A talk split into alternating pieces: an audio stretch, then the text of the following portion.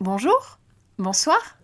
Bienvenue dans la section Formation et culture de la feuille d'avis officieux dédiée à l'histoire politique suisse. Quand j'étais petite, enfin, pas si petite que cela, avant de m'intéresser à la politique, la grève était quelque chose qui me semblait profondément non suisse. Avait-on déjà entendu parler d'une grève suisse? À part évidemment les sempiternels débrayages de la fonction publique qui, bien évidemment, ne comptaient pas vraiment. Non, bien sûr que non. En Suisse, grâce à la paix du travail, j'espère que vous entendez les majuscules dans ma voix, faire grève était profondément inutile, voire même contre-productif. Un bon Suisse s'asseyait à la table des négociations avec son patron et savait se montrer raisonnable en privilégiant la compétitivité de la place économique suisse. Maintenant que j'y repense, cette rhétorique me hérisse. C'est pourtant celle dont on m'a abreuvé pendant mon enfance. C'est celle qu'on lit partout dans la presse, qu'on entend dans toutes les interviews. J'imagine que pour beaucoup de personnes élevées comme moi dans des familles non politisées, c'est-à-dire de droite, il n'y a que deux catégories de personnes qui font grève. Les Français, c'est à ça qu'on les reconnaît d'ailleurs, et les fonctionnaires, particulièrement les profs. Si les Français ne sont évidemment pas suisses, les profs sont facilement soupçonnés de ne pas être réellement suisses. Comprenez ici de braves radicaux paternalistes à l'ancienne, fiers de leur pays et conscients de la valeur de l'argent. Pourquoi un tel rejet de la grève, y compris au sein de la très vaste majorité des travailleurs? Il semble parfaitement logique que les patrons la craignent et la méprisent, mais pourquoi ceux dont c'est souvent l'unique recours ont-ils tant de mal à l'utiliser? Ça n'a pas toujours été le cas. Il y a un siècle, les travailleurs suisses n'ont pas hésité à lancer une grève générale pour faire entendre leurs revendications. En 1918, alors que l'armistice venait d'être conclu, on s'est mis en grève partout en Suisse. C'est ce qu'on a appelé la grève générale de 1918. La plupart d'entre vous en ont sans doute déjà entendu parler. Après tout, si vous êtes ici, c'est que vous vous intéressez à la politique suisse. Pour certains, ce n'est qu'un événement parmi d'autres dans le grand flou de l'histoire suisse. Pour d'autres, c'est peut-être un épisode un peu mythique, comme le pacte du Grutli peut l'être pour d'autres. Rarement sympathique d'ailleurs. Pour quelques-uns encore, ça n'évoque rien du tout. Une grève générale En Suisse? C'est possible ça? Personnellement, je n'en ai jamais entendu parler à l'école. Je sais que cet événement figure quelque part dans le livre d'histoire qu'on utilisait, mais il tient en une ligne, et le professeur ne s'est jamais arrêté dessus. Ma découverte de cet événement a eu lieu en trois temps. D'abord, quand je me suis intéressée à l'anarchisme et au syndicalisme. Puis, en 2018, quand on a fêté le centenaire de l'événement. À ce moment-là, je n'avais pas conscience de la bataille mémorielle qui se jouait. J'ai lu des articles de journaux sans réellement prendre garde aux termes utilisés. Nous en reparlerons le moment venu d'ailleurs. Enfin, j'en ai appris davantage après la grève des femmes de 2019, quand j'ai lu l'ouvrage La Suisse dans la rue de Marco Giugni. C'est là que j'ai réalisé à quel point j'étais inculte sur l'histoire politique de mon propre pays. Pourtant, j'étais fière de lire de la philosophie politique, de commenter l'actualité, de débattre de sujets de société divers. La politique me passionne, et pourtant je ne connaissais pas vraiment ses fondements en Suisse. C'est pour cela que je voulais commencer cette série sur l'histoire politique suisse par cet événement précis. Pour comprendre le contexte dans lequel s'est déroulée la grève générale de 1918, il faut prendre un peu de recul, voire même pas mal de recul. Il faut repartir à la fondation de la Suisse moderne. En 1848, la Suisse moderne naît dans le sillage de la guerre du Sonderbund. Pour ceux qui dormaient à l'école, ou simplement ne voyaient aucun intérêt à écouter leur prof parler d'un truc aussi barbant que l'histoire suisse, voilà un très très bref résumé. La guerre du Sonderbund est notre guerre civile à nous, les causes en sont multiples, mais pour résumer, elles sont religieuses et politiques. Ce sont deux visions très différentes de la Suisse qui vont s'affronter. À l'issue du conflit, la Confédération suisse devient un État fédéral. Le pays se dote d'une constitution et d'instances gouvernementales fédérales. Ce sont les radicaux, ou ceux qui en tiennent lieu à l'époque, parce que les partis politiques n'existaient pas vraiment. Ce sont donc les radicaux qui ont la main mise sur la politique du pays. Et pour s'assurer de garder le pouvoir, ils modèlent le système politique à leur avantage. L'élection au Conseil national se fait au scrutin majoritaire, comme celui au Conseil des États de nos jours. La Constitution ne peut être révisée que dans son ensemble. Il est très très compliqué d'y ajouter des articles. En gros, il crée un système qui favorise le statu quo. Heureusement, en 1891, la révision de la Constitution est approuvée par 55% des votants. Cette révision permet l'introduction du droit d'initiative au niveau fédéral. Grâce à ce changement, Il devient donc possible d'ajouter et de modifier des articles de la Constitution sans avoir à toucher à l'ensemble du texte. Si les initiatives populaires échouent souvent devant le peuple, elles permettent d'amener le débat en place publique, ce qui contribue à la bonne santé de la démocratie suisse. Les partis d'opposition, les socialistes et les chrétiens catholiques à cette époque, apprennent aussi à utiliser les référendums pour s'opposer aux radicaux. La politique devient quelque chose qui mérite d'être discuté et débattu. On peut enfin agir directement sur les lois du pays. Intéressons-nous maintenant plus spécifiquement aux travailleurs. En 1877, la loi sur les fabriques est acceptée par le peuple. Elle limite la journée de travail à 11 heures, interdit le travail des enfants de moins de 14 ans, bannit le travail de nuit et le dimanche, et enfin offre ce qu'on pourrait appeler un proto-congé maternité aux femmes. Il est interdit de les employer dans les semaines qui précèdent et succèdent les accouchements. Évidemment, elles ne sont pas payées. Hein. L'assurance maternité, ça viendra beaucoup plus tard. Quant aux allocations perte de gains, c'est pas non plus gagné. Mais malheureusement, le gros défaut de cette loi, c'est qu'elle ne concerne au final que très très peu de travailleurs. À cette époque, la majorité des ouvriers travaillent dans des petites structures qui ne sont pas soumises à cette loi. Mais qu'importe, ceux-ci ont commencé à s'organiser en union et en association. L'Association internationale des travailleurs ouvre un bureau à Genève en 1866. La Fédération ouvrière suisse est fondée en 1873 à Holton. En 1880, celle-ci est absorbée par l'Union syndicale suisse, qui existe toujours d'ailleurs. Entre 1880 et 1914, 2416 grèves sont répertoriées, soit une moyenne de 71 par année. Je vous laisse imaginer, 71 grèves par année répertoriées. Le syndicalisme vit donc ses meilleurs jours. Les ouvriers étrangers qui affluent en masse pour construire la Suisse moderne viennent grossir les rangs des diverses associations de travailleurs.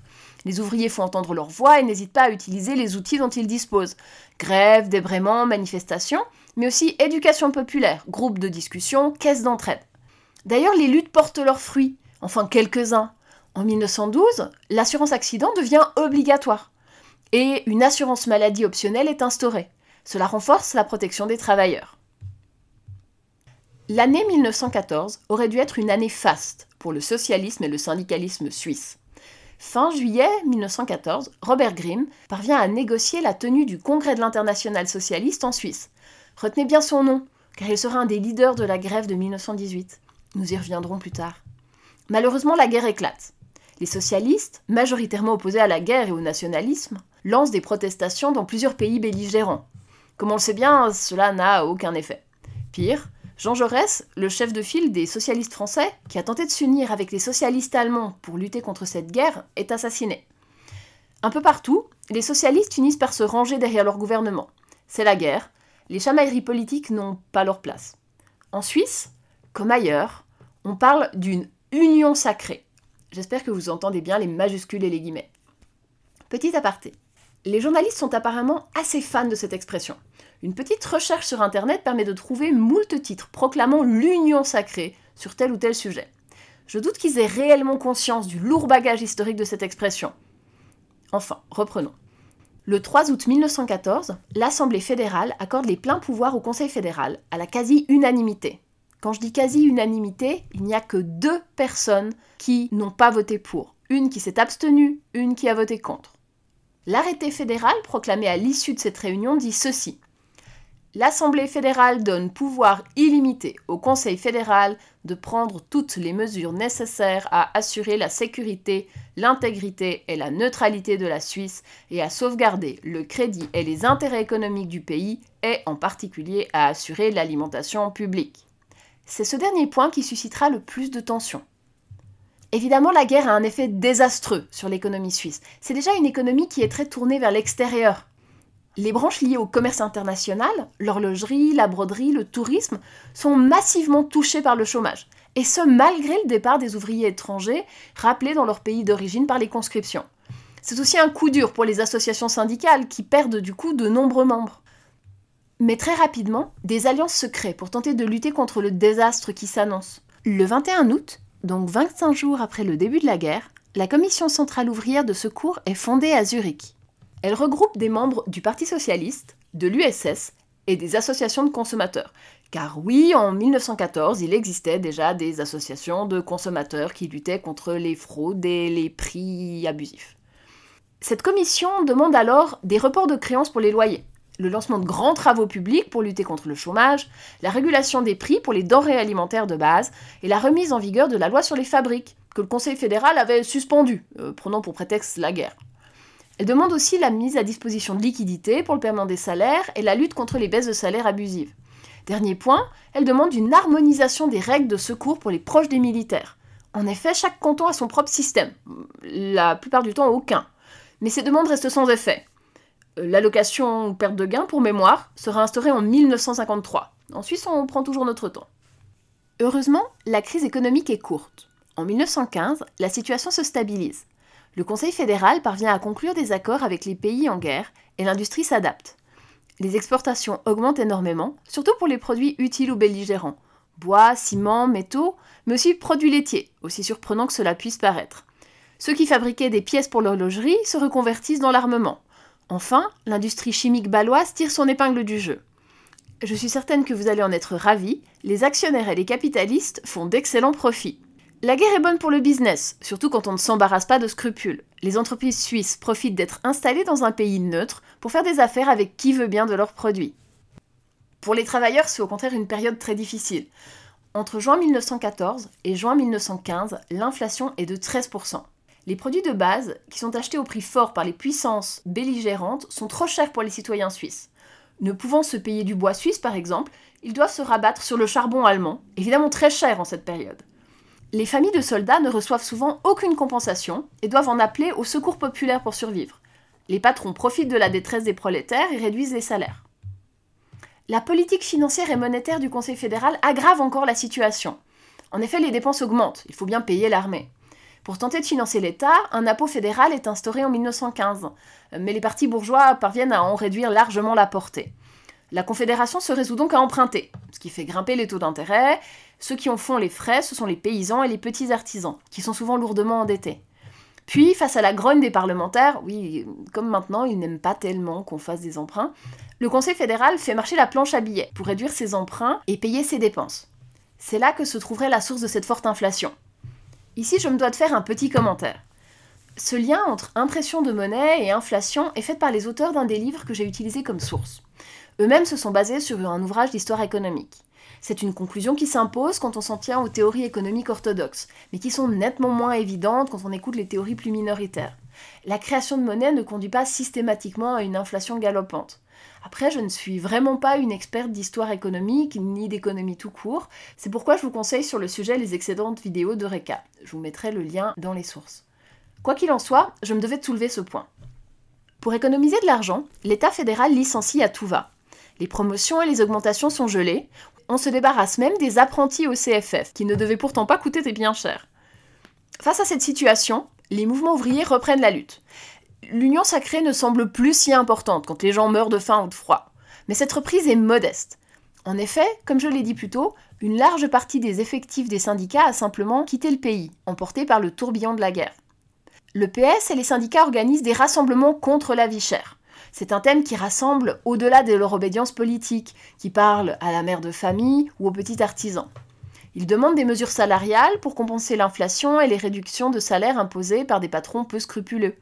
Les grèves sont en revanche rares. On en compte 9 pour 1915, bien peu au regard des années précédentes. Vous vous souvenez des 71. L'année 1915 voit encore un événement d'importance se dérouler. Robert Grimm, oui celui du tout début, organise à Timmerwald, dans le canton de Berne, une conférence socialiste internationale. Celle-ci se tient du 5 au 8 septembre et rassemble 40 participants venus de toute l'Europe. L'événement peut vous sembler anecdotique, vous n'en avez sans doute jamais entendu parler. Donc voici deux noms que vous ne manquerez pas de reconnaître, Lénine et Trotsky. Évidemment, il y a d'autres participants, mais leurs noms ne vous diront probablement rien. Et si c'est le cas, vous n'avez sans doute pas besoin de moi pour vous les rappeler. Les deux points principaux à l'ordre du jour sont le pacifisme et la remise en question de l'Union sacrée. Suite à cette réunion, la Commission socialiste internationale de Berne est fondée.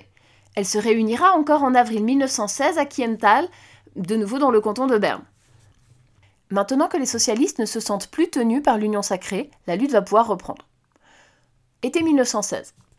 La guerre dure maintenant depuis deux ans. La grogne monte. En juillet et en août 1916, des manifestations de femmes ouvrières ont lieu à Berne, Bienne, Grange, Thun et Zurich. Elles parviennent à obtenir une baisse des prix pour certains produits. cette petite victoire nourrit la contestation. Puis, alors que les mouvements se concentrent presque exclusivement sur des problématiques liées au prix, des manifestations contre le militarisme ont lieu un peu partout en Suisse. Ce sont surtout les jeunesses socialistes qui s'impliquent dans cette cause. Mais alors que les manifestations d'ouvrières sont tolérées par les autorités, les rassemblements de jeunes au cœur des villes sont réprimés durement. Par exemple, le 1er août à Zurich, les jeunesses socialistes organisent une marche pacifique, mais non autorisée, en direction du centre-ville. La police disperse le rassemblement à coups de sabre, tandis que des spectateurs bourgeois en profitent pour tabasser les jeunes manifestants qui, on le rappelle, défilent pacifiquement. Les rassemblements contre les prix abusifs continuent eux aussi. Le Parti socialiste et l'Union syndicale suisse organisent une manifestation le 25 août 1916 qui donne lieu à de nouvelles échauffourées.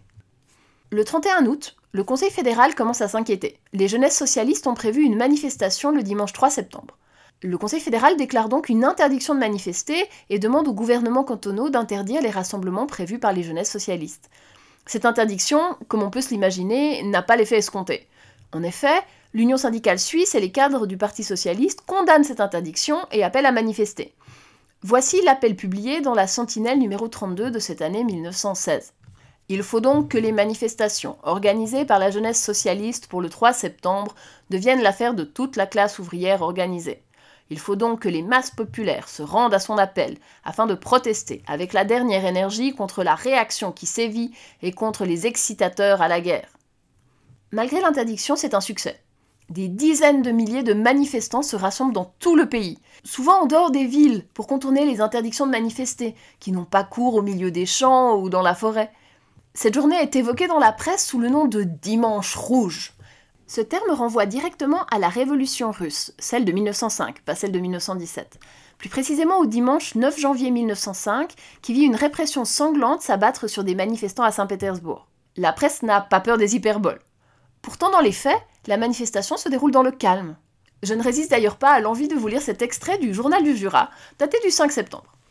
On nous avait annoncé un dimanche rouge, à en croire certains journaux, qui prenaient des airs graves et mystérieux, des choses terribles se préparaient dans l'ombre. Le spectre hideux et tragique de la Révolution, avec un grand R, apparaissait menaçant à l'horizon. C'était le moment ou jamais de se barricader dans sa cave et de mettre ses économies en sûreté. Et il ne s'est rien passé du tout.